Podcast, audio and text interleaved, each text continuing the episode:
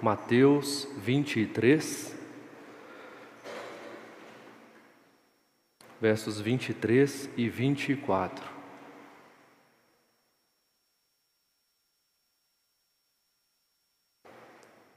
Diz assim a bendita palavra de Deus.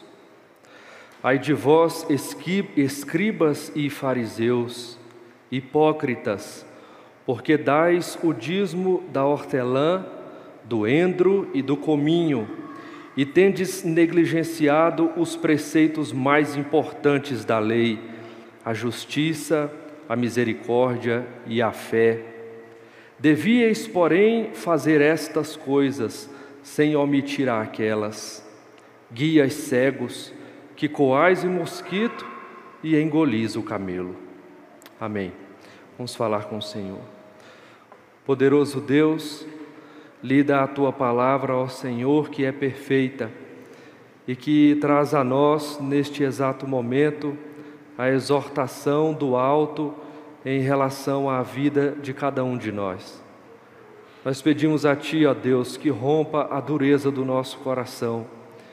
Pedimos a Ti, ó Deus, que pelo poder do Espírito nos faça abaixar as armas da resistência Pedimos a Ti, ó Deus, que poderoso como só o Senhor é, transforme o nosso coração em terra fértil, para que a Tua palavra semeada em nós nesta manhã cresça e frutifique para a glória do Senhor em nós e para a felicidade do Teu povo. Este é o clamor que fazemos em nome de Jesus. Amém. Meus amados irmãos, este texto que nós acabamos de ler começa com uma palavrinha bem pequena, a palavra ai. Mas ai, aqui neste texto, não faz referência ou não é resultado da dor que algo tenha causado em alguém.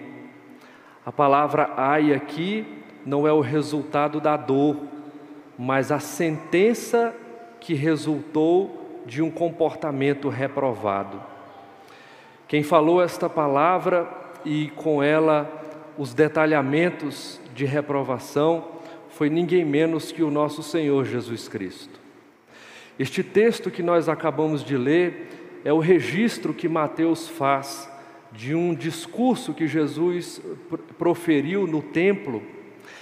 Possivelmente Jesus estava de pé e ao seu redor, imagine você, uma grande multidão que o ouvia e também um seleto e importante grupo de escribas e fariseus que o observava. Jesus se dirige àquelas pessoas, dando a elas uh, um parecer a respeito do modo como ele mesmo entendia, portanto, perfeito, que o comportamento daqueles que o observavam, os escribas e os fariseus, era de fato algo reprovável, digno de sentença e de condenação. A palavra ai aqui significa é terrível aquilo que os espera. Jesus aqui está descrevendo a condição mais baixa na qual um ser humano pode chegar. O que Jesus está aqui fazendo não é apenas dizer que algo estava muito ruim em relação à vida de alguém, senão que dar a nós, o seu povo, um legado diante desta história de fim tão trágico, de como nós podemos viver para não chegar neste ponto. O que Jesus providencia para nós é um ensino puro de como não entrarmos nesta vereda de perdição. O que Jesus nos dá é mais poderoso, mais grandioso, mais importante do que uma herança do tipo material. O que o Senhor Jesus nos dá é um legado de fé que é poderoso para nos fazer refletir sobre a nossa própria existência e compreendermos exatamente onde estamos falhando. Queridos, é muito mais este texto do que falar mal do modo de vida de um judeu. É muito mais do que criticar aqueles que tinham a tarefa de liderar os judeus. É olharmos para nós mesmos e entendermos onde estamos agindo de igual modo e corrigirmos isto enquanto há tempo. Esta é uma mensagem solene. Jesus disse essas palavras com solenidade, seguramente com grande pesar. Aquela não era uma cena de festa e de alegria, aquela era uma cena de condenação, de sentença. Portanto, o que estava sendo da parte do nosso Senhor Jesus reprovado aparece de modo muito gritante no texto com um adjetivo forte: hipócritas. Este é o modo como Jesus, o Criador, o poderoso Cristo, se refere àqueles que deveriam estar vivendo absolutamente diferente disso. Ao invés de serem insensatos, deveriam ser sensatos. Ao invés de serem hipócritas, deveriam ser autênticos. Portanto, a pergunta que nós vamos fazer este texto é como viver uma vida ou uma piedade autêntica, porque a denúncia que Jesus está fazendo na forma já de sentença é de uma vida que era piedosa apenas nas linhas da formalidade, mas que era ímpia, impiedosa nas linhas da prática. Jesus é aquele que vê não apenas o que está no exterior dos homens, mas aquilo que está no seu coração. Jesus é poderoso para saber o que está por trás de cada ato, ainda que o ato pareça belo aos olhos de quem vê. As intenções que motivam estes atos são plenamente conhecidas por aquele que criou você e eu. Jesus tem autoridade para se dirigir à sua criação nestes termos, em termos condenatórios. Jesus tem autoridade para julgar o mundo que ele criou e os que nele habitam. Jesus é o único que tem plena capacidade de fazer isto sem que haja nenhum rastro de injustiça ou de imprecisão. Portanto, olhar para as palavras de Jesus em relação à condenação que proferiu, serve para nós de um alerta preciso a respeito da vida que cada um de nós tem levado. Queridos, portanto, a pergunta é: como viver uma vida íntegra? Como viver uma piedade autêntica? E a resposta para essa pergunta surge já nas primeiras palavras do texto que nós acabamos de ler. Acompanhe comigo na sua Bíblia. Jesus, dirigindo-se aos escribas e fariseus, verso 23, disse: Ai de vós, escribas e fariseus hipócritas. O fato é que a expressão ai de vós aparece oito vezes nesse texto. Me refiro desde o começo do capítulo 23, especificamente quando Jesus iniciou este discurso. A expressão hipócrita aparece neste texto seis vezes. A expressão cegos, guias cegos, aparece duas vezes. E uma vez aparece a duríssima expressão serpente, raça de víboras. Veja que o tom neste texto nunca é de alegria. O tom nesse texto sempre é de solenidade, de tristeza e de reflexão diante da reprovação. Jesus dirigiu-se aos escribas, dizendo a eles que eles eram hipócritas, e ele diz por quê. E a resposta é: porque dais o dízimo da hortelã e do endro e do cominho e tendes negligenciado os preceitos mais importantes da lei. A pergunta é: o que isto significa? Por que está registrado assim com tamanha ênfase o fato de alguém dar o dízimo de hortelã, endro e cominho? Por que estas ervas estão citadas no texto? Antes disso, eu preciso lhe dizer que estas ervas estão citadas para explicar que aqueles homens estavam dando o dízimo da produção de cada uma delas. E o dízimo, você sabe muito bem, é coisa certa é parte da lei de Deus registrada por Moisés. A lei mosaica registra tanto em Levítico quanto em Deuteronômio, com muitos critérios, o que o dízimo deve ser é, é, praticado, como a entrega da décima ou de uma parte eh, de dez de tudo aquilo que nós produzimos como ato de obediência e gratidão a Deus por tudo o que Ele nos tem dado, isto é, as outras nove partes. O texto nos mostra ainda que Jesus não está revogando esta lei. Perceba que com a expressão que está no final do verso 23, quando ele diz: Porém, deveriam, ou que aqueles seus ouvintes, deveríeis, porém, fazer estas coisas sem omitir aquelas. Aquelas faz referência a dar o dízimo de cominho, hortelã e endro. Jesus não está dizendo aqui que está revogada a lei ou que está revogada a lei de entregar o dízimo. Pelo contrário, ele está dizendo que isto é para ser praticado.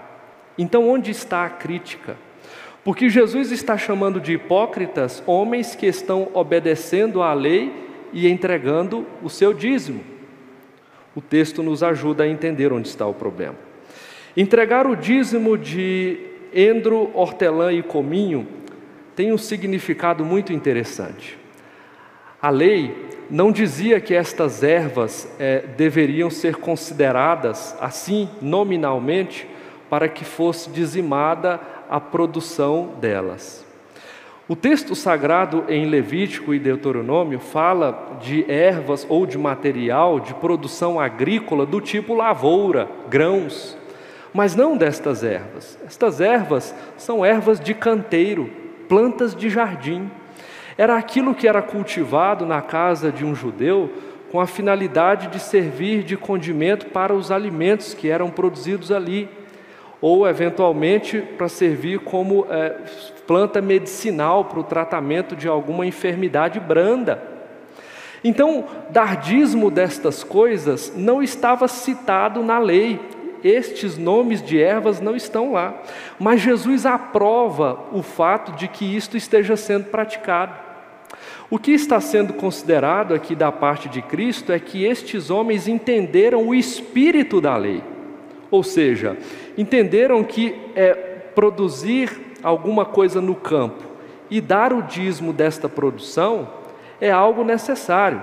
E lá estavam citado o nome dos grãos que eram produzidos naquela cultura. Agora, o que Jesus está entendendo como correto é que eles compreenderam que não era apenas o que estava citado na lei que deveria ser é, produto ou objeto de dízimo, mas tudo aquilo que as mãos de uma pessoa produz. Deixe-me explicar melhor isto. Quando uma pessoa trabalha como piloto de mecânico, ou trabalha como mecânico aeronáutico, ele também deve entregar o dízimo do seu trabalho, correto? Quando uma pessoa trabalha como é, fabricante de computadores, ele também deve entregar o dízimo do seu trabalho. Quando uma pessoa planta soja e produz então uma grande lavoura, ele deve entregar o dízimo do seu trabalho. A pergunta é por que, mediante a lei, estes casos que eu acabei de citar são passíveis de entrega de dízimo? A resposta é simples.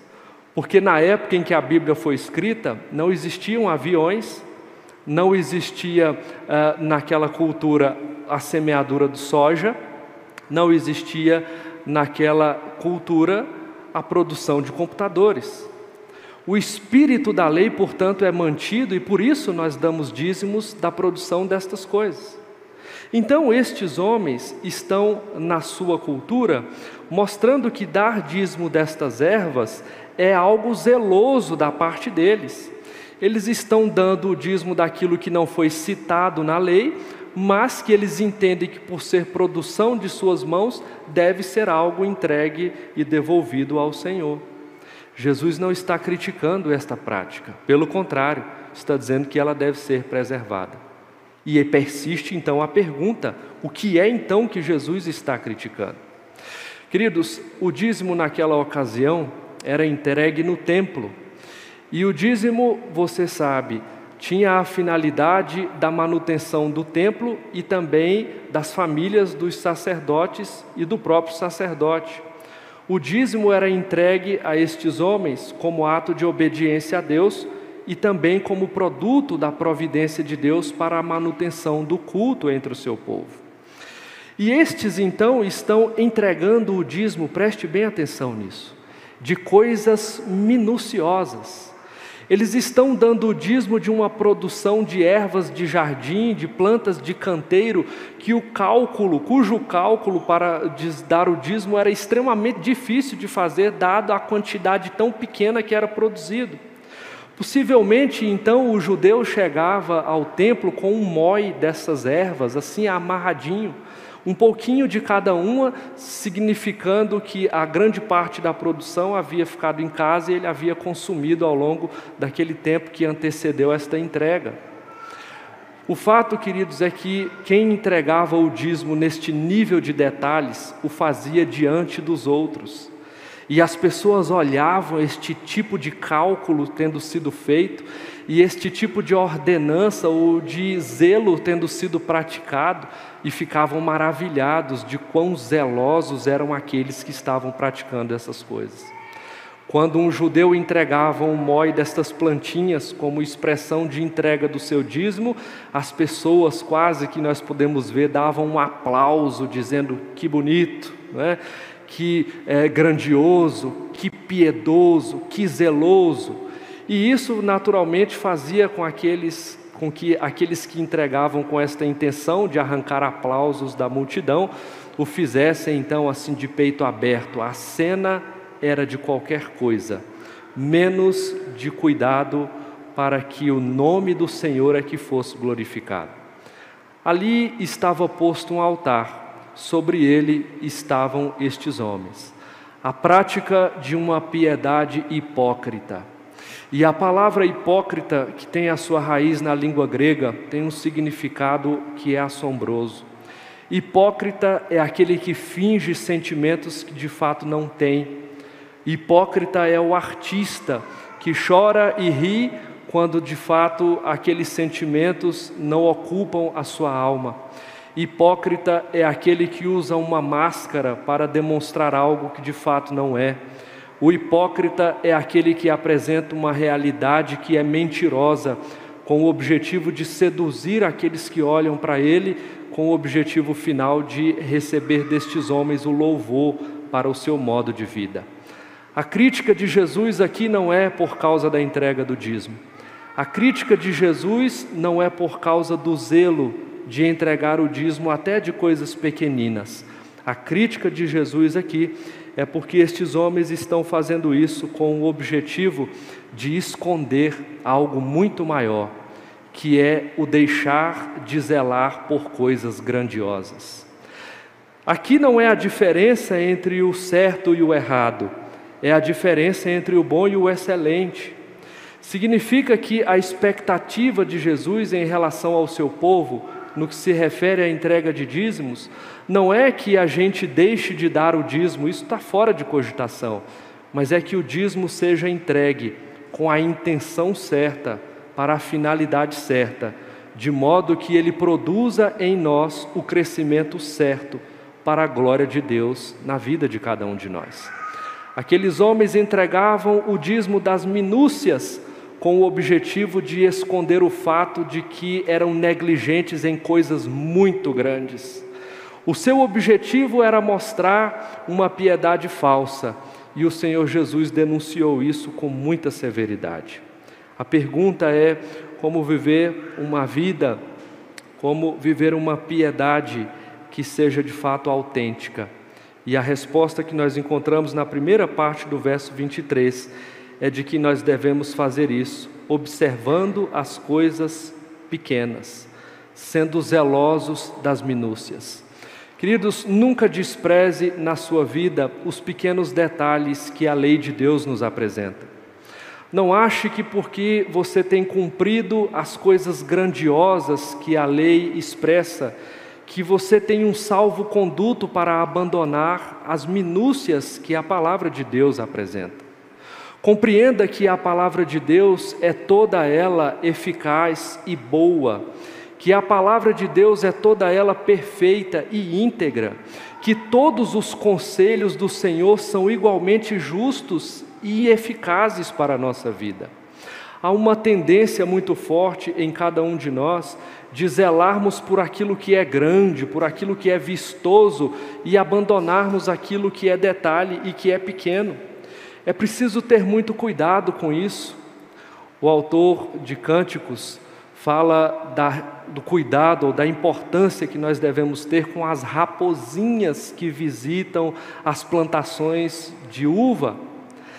As raposinhas são animais muito pequenos e que entram sorrateiramente nas, nos vinhedos e que fazem esta atitude ou que têm este ato especialmente nos momentos mais silenciosos do dia e gostam de comer flor de uva, não a fruta em si.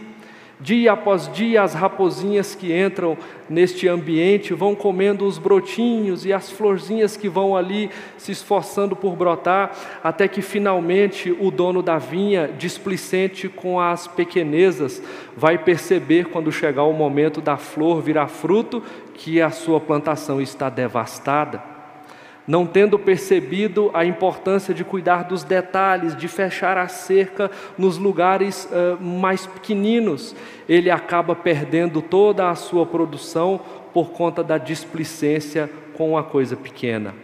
Nunca despreze aquilo que a Escritura nos apresenta como algo pequeno, porque a Escritura é, como disse, toda justa e útil. Não se descuide na sua vida dos pequenos detalhes os pequenos pecados, aqueles que não são escandalosos diante da sociedade, mas que nós tendemos a cultivar e praticar cada vez com mais disposição, cada vez com menos vergonha, cujos resultados serão seguramente danosos, catastróficos para a nossa vida inteira. É preciso compreender que as coisas pequenas, no que se refere à palavra de Deus, são grandes e que nenhum detalhe deve ser desprezado da grandeza do que a Escritura é para nos guiar na nossa vida. A pergunta é: como viver uma piedade autêntica? A primeira resposta é: observe as minúcias da lei. Mas isso não é tudo. O Senhor Jesus dá ainda uma segunda instrução para nós que está nesse texto de forma bastante evidente como algo que deve ser considerado. Eu chamo a sua atenção agora para a segunda parte do verso 23. Veja que o Senhor Jesus diz que uh, o problema de dar o dízimo não está em dar o dízimo tão somente, mas no fato de que a entrega dos dízimos estava suprimindo, suplantando, tomando o lugar de algo que também deveria ser observado e estava sendo negligenciado. Que coisas são essas? Ele disse: Tendes negligenciado os preceitos mais importantes da lei. Quais são? A justiça, a misericórdia e a fé. Justiça, misericórdia e fé estavam jogados debaixo do tapete da vida do, entre aspas, piedoso judeu. Justiça, misericórdia e fé estavam escondidos lá atrás, enquanto a entrega de dízimo de coisas miúdas tomava a cena, com o objetivo de parecer piedosos, de parecerem piedosos diante dos seus ouvintes, dos seus uh, pares. Coisas grandiosas estavam sendo negligenciadas. Praticar a justiça é fazer as coisas do modo que elas têm que ser feitas, tomando como valor de referência, como padrão para esta prática, nada menos do que a Escritura Sagrada. Todo ato cuja Escritura norteie será um ato de justiça. Há uma tendência muito forte hoje, como também naquela época, de abandonar a Escritura como padrão para a atuação no campo da vida. Há muitas pessoas que acham que a Escritura, enquanto padrão, é útil para a vida dos crentes, especialmente nos momentos em que estão dentro da igreja, mas que desconsideram que a palavra de Deus é e deve sempre ser um padrão para a vida além das portas da igreja. De que a palavra de Deus é um padrão não só para os crentes, mas para as pessoas de todo o mundo. A palavra de Deus, enquanto padrão, é acultural, quer dizer, ela é supracultural, quer dizer, ela é atemporal. Ela não caduca, não fica velha, não fica retrógrada, não perde a sua intensidade, a cor, o vigor, a eficácia. Portanto, queridos, não é a palavra de Deus padrão apenas para este dia de domingo, para esta igreja e para este ambiente de culto, senão que para toda a vida. Nós, como povo de Deus, precisamos ser para o mundo este exemplo, daqueles que olham para a palavra como um padrão, que se pautam neste padrão para atuar em todas as esferas da sociedade. O mundo precisa ver o exemplo de como é viver do modo como Deus estabelece para ser vivido. Você, eu, a igreja, somos este meio que Deus escolheu para que o mundo veja a Sua palavra sendo aplicada em todos os âmbitos da sociedade, da existência humana. Aqueles homens estavam negligenciando isso, deixando a palavra de Deus de lado criaram uma quantidade enorme de regras próprias. Abandonaram a lei de Deus, o espírito da lei, os padrões do alto, criaram o seu próprio padrão, as suas próprias regras, e colocavam estas regras como sendo algo melhor do que a própria palavra de Deus. É aqui que mora o mais danoso aspecto dessa atitude.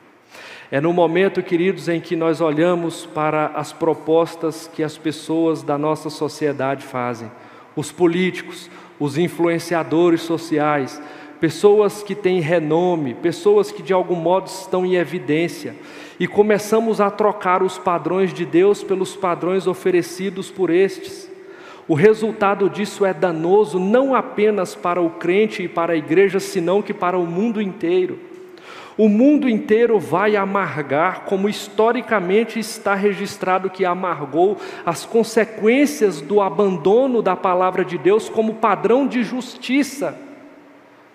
Agora há pouco, quando cheguei mais cedo, conversava com os irmãos à porta, e veja como nós temos é, percebido de forma tão intensa a impunidade nos nossos dias.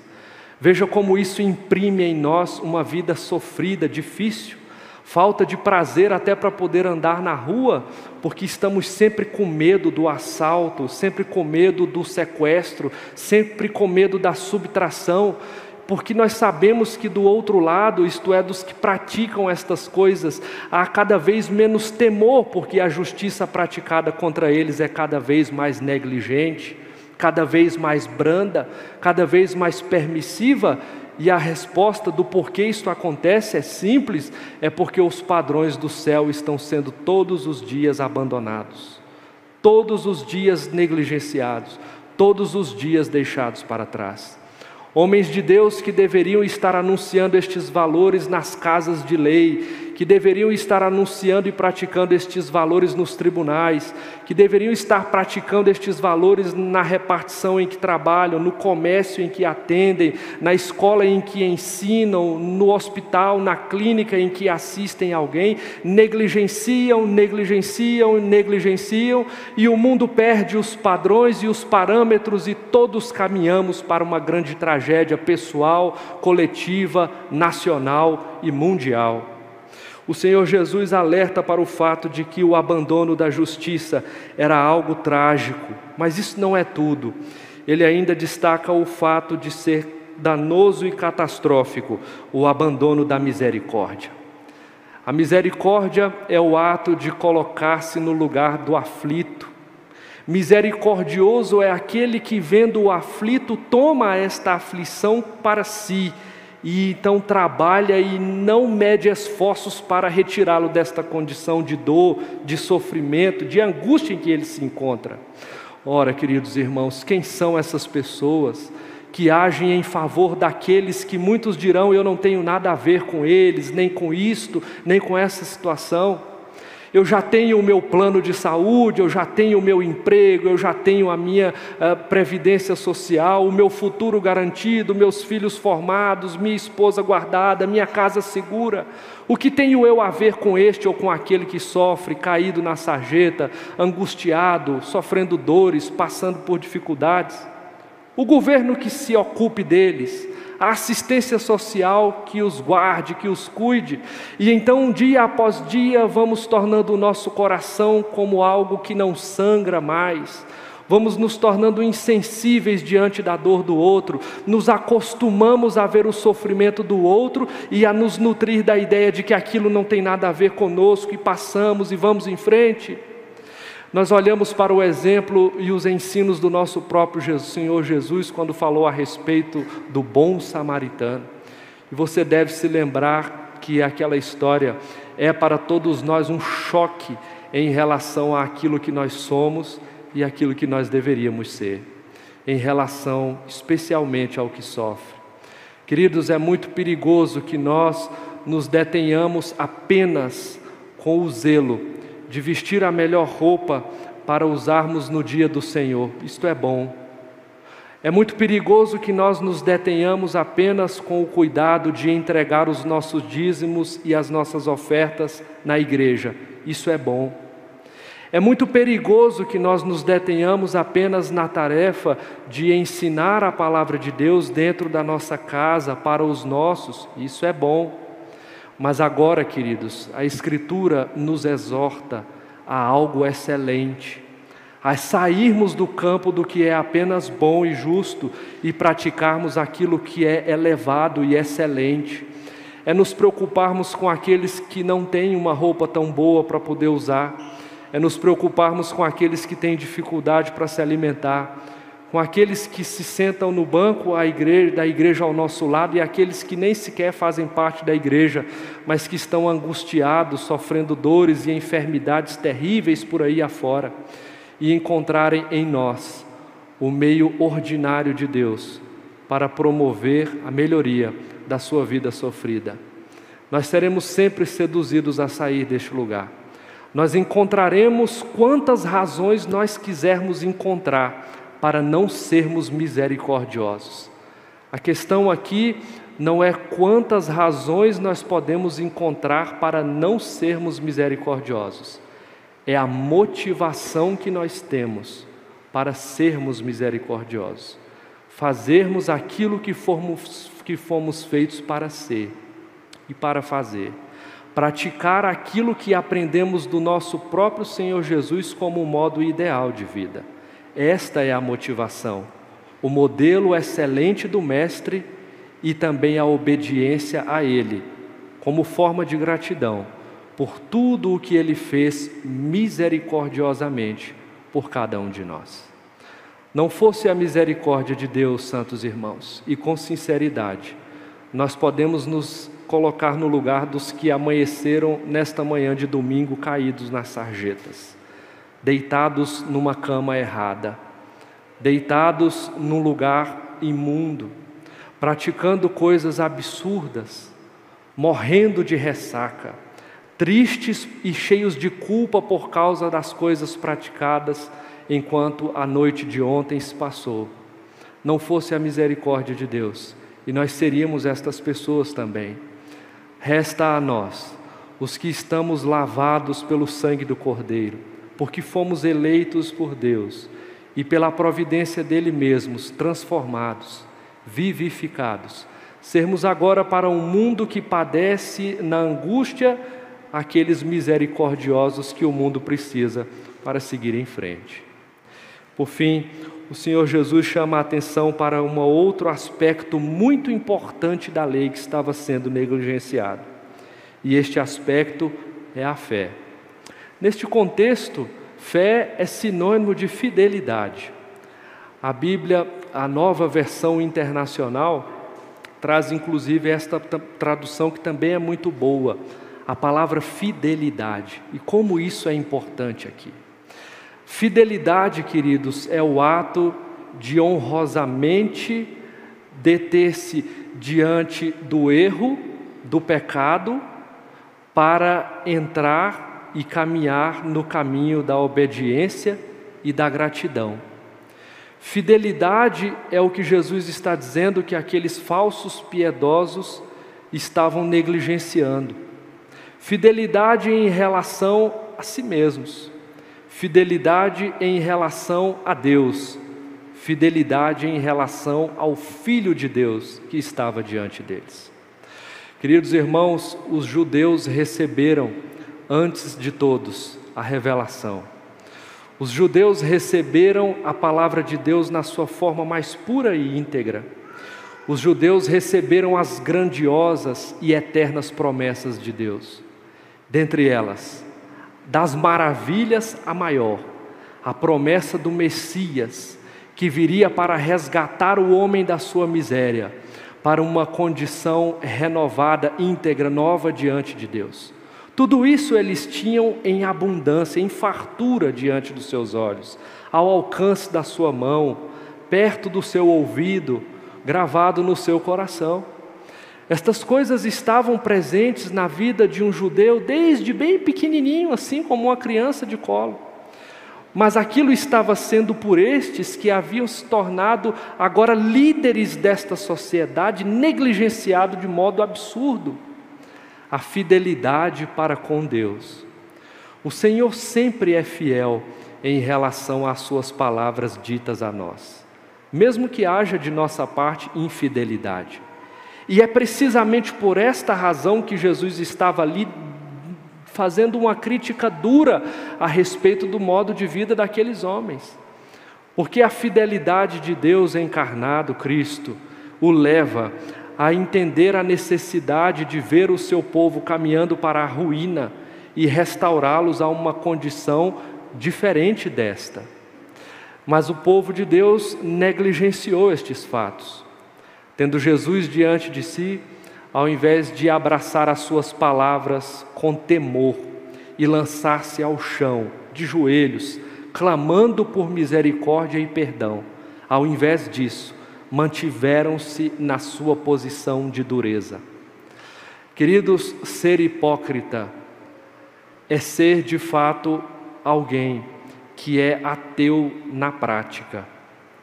O hipócrita é ateu na prática, e isto é dito por muitos estudiosos deste texto, e a razão é muito simples, embora catastrófica. O fato é de que o hipócrita acha que é capaz de enganar a Deus.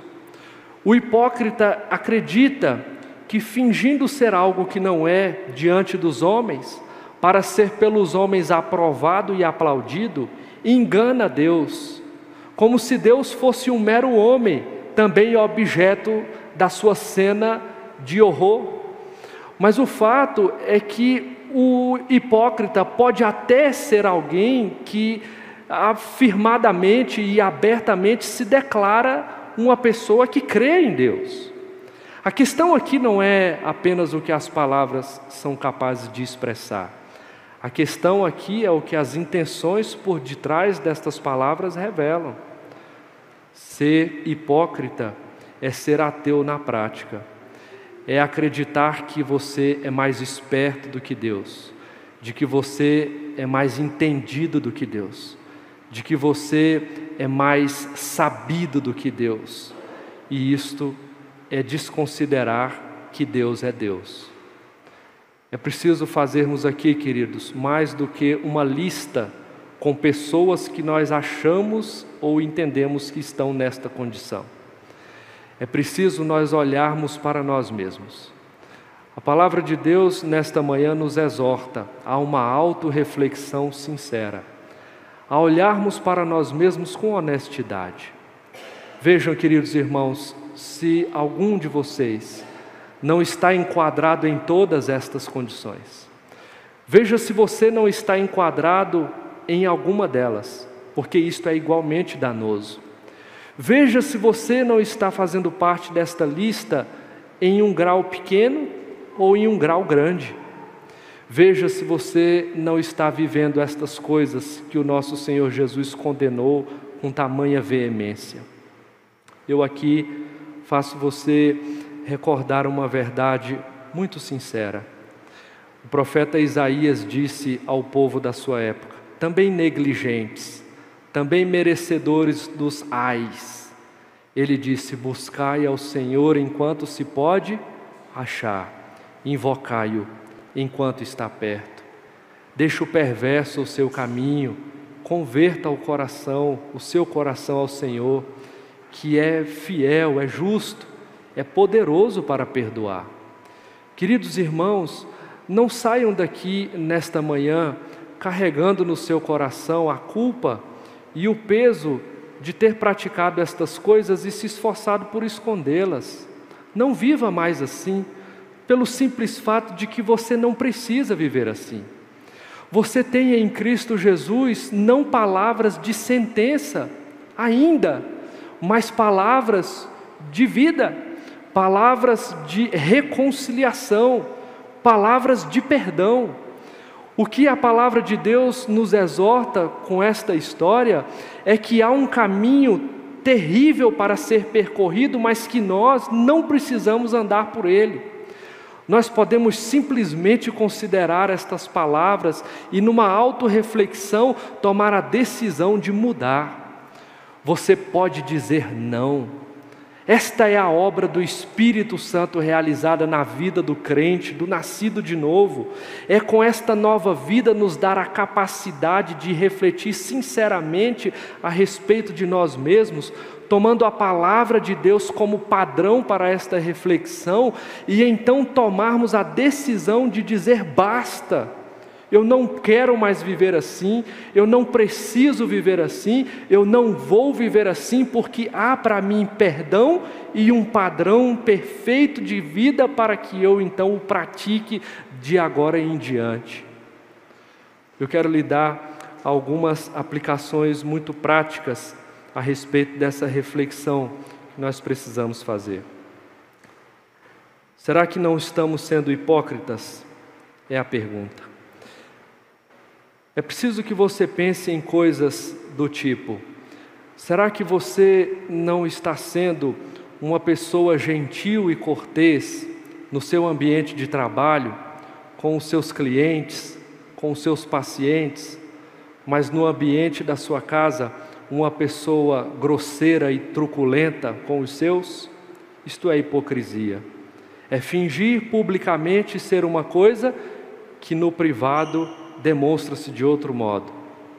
Será que você não tem entregue a sua melhor disposição, as suas melhores palavras, os seus melhores gestos para aqueles que você encontra ao longo do caminho, enquanto que para aqueles que estão com você bem próximos no seu ambiente familiar, você tem entregado exatamente o contrário disso? Sempre amargor, sempre indisposição, sempre falta de paciência? Isto é hipocrisia.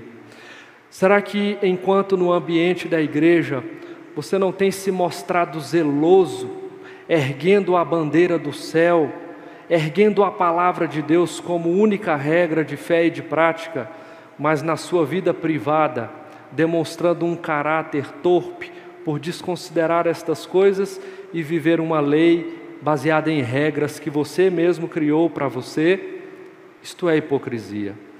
Será que você não tem imposto sobre aqueles que estão sob o seu governo um padrão de vida que é dificílimo de ser praticado, enquanto você cria para você mesmo regras fáceis de serem cumpridas, frouxas na sua prática? Será, queridos, que vocês também não têm sido em algum grau zelosos em relação à entrega de dízimos e ofertas das minúcias?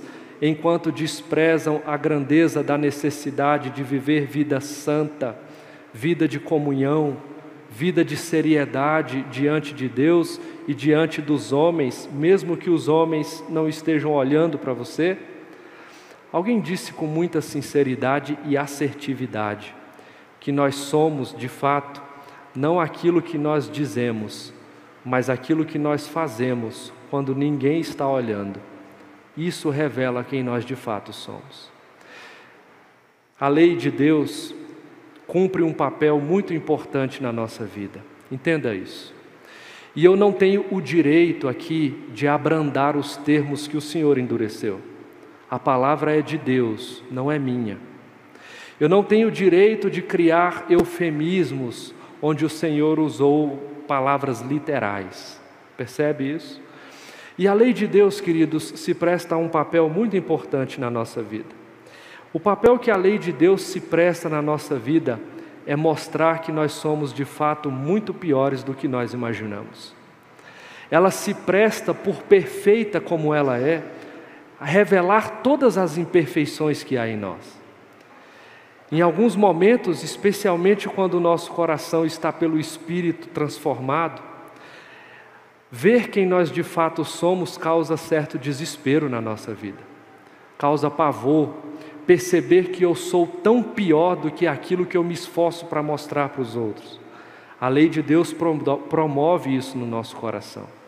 A lei de Deus revela toda a nossa impureza e ela tem um objetivo quando faz isso não é apenas esmagar e reduzir a nossa existência a nada, não é apenas isso. Não é apenas nos conduzir a um desespero, a uma desesperança completa e definitiva, é mais do que isso.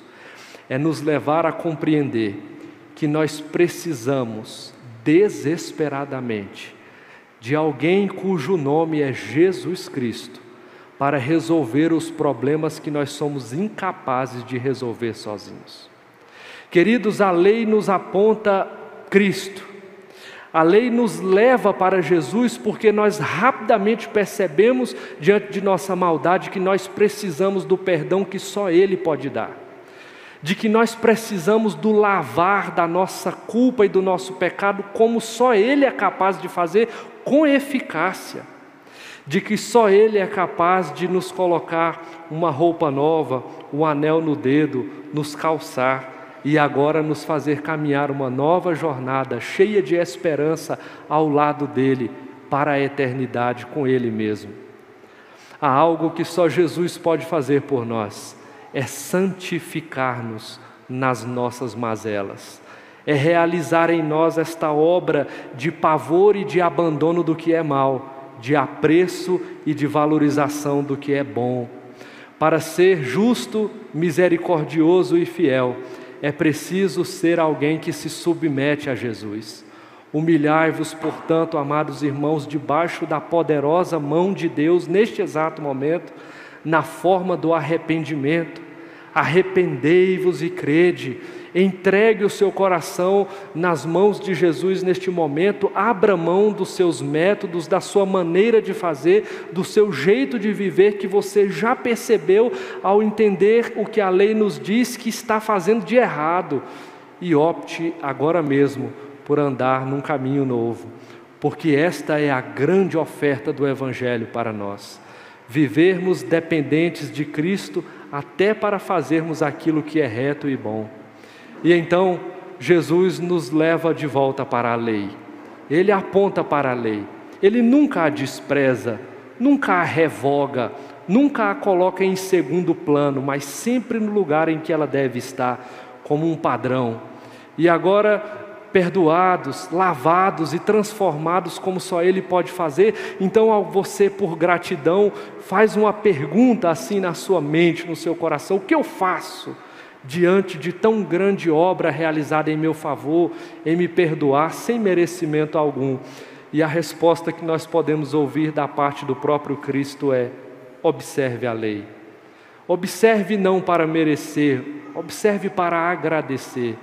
Faça de cada ato de obediência à lei um tributo de gratidão a Deus pelo que Ele fez por você em Cristo Jesus sobretudo pela salvação, o perdão, a regeneração.